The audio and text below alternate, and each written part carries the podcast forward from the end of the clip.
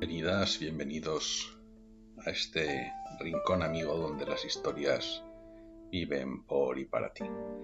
Hoy traigo a un escritor que es realmente muy conocido por mí y probablemente conocido por aquellos que alguna vez hemos tenido algún contacto, bien sea en persona o, literario.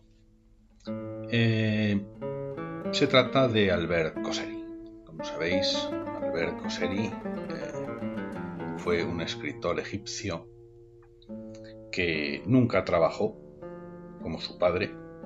Su padre era un hombre que vivía de las rentas y que le suponía un gran esfuerzo hasta que tener que firmar los boletines de notas de su hijo.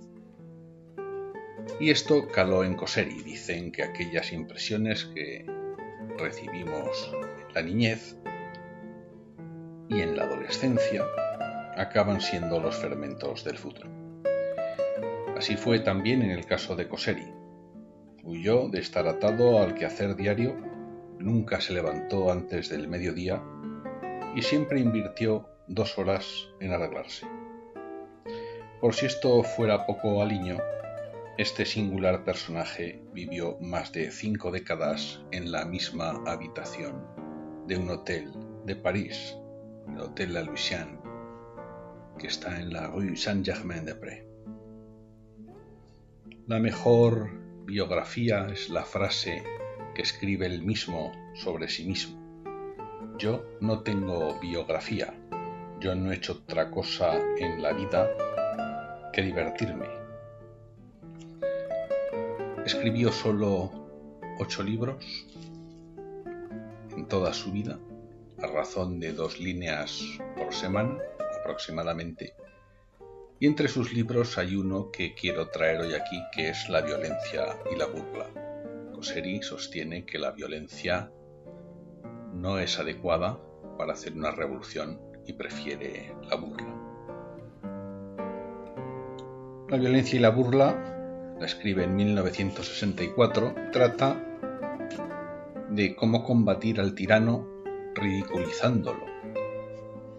Sitúa en el eje espacio-tiempo una ciudad de Oriente Medio a un pequeño grupo de indolentes que decide combatir la tiranía que ejerce un gobernador grotesco mediante la burla.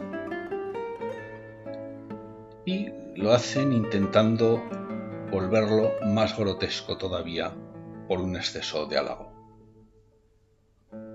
Haikal, el héroe de la novela, replica al joven revolucionario Taher que responder con la violencia a la violencia del tirano es reconocerlo, es mostrarle que lo tomas seriamente, contribuyendo así a su prestigio.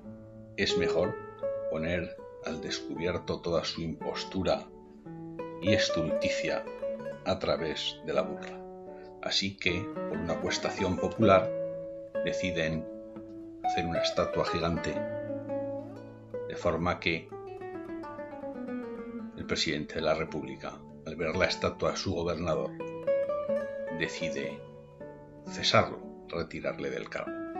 Así que este grupo de revolucionarios que renuncian a la violencia y acuden a la burla consiguen su objetivo.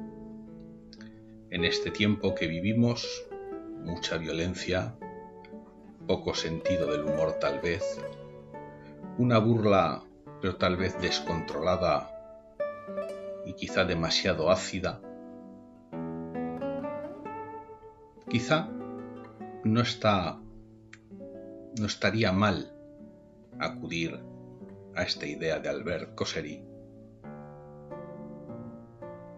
de ejercer la revolución contra la tiranía a través de la burla y no de la violencia. Amigos, amigas, Albert Cosseri no se agota aquí. Seguiremos con él, con sus libros. Quizá hagamos algo mucho más largo que estos podcasts de 5 o 7 minutos que vamos haciendo. Y le dedicaremos más tiempo porque realmente lo merece. Gracias por escuchar historias al anochecer.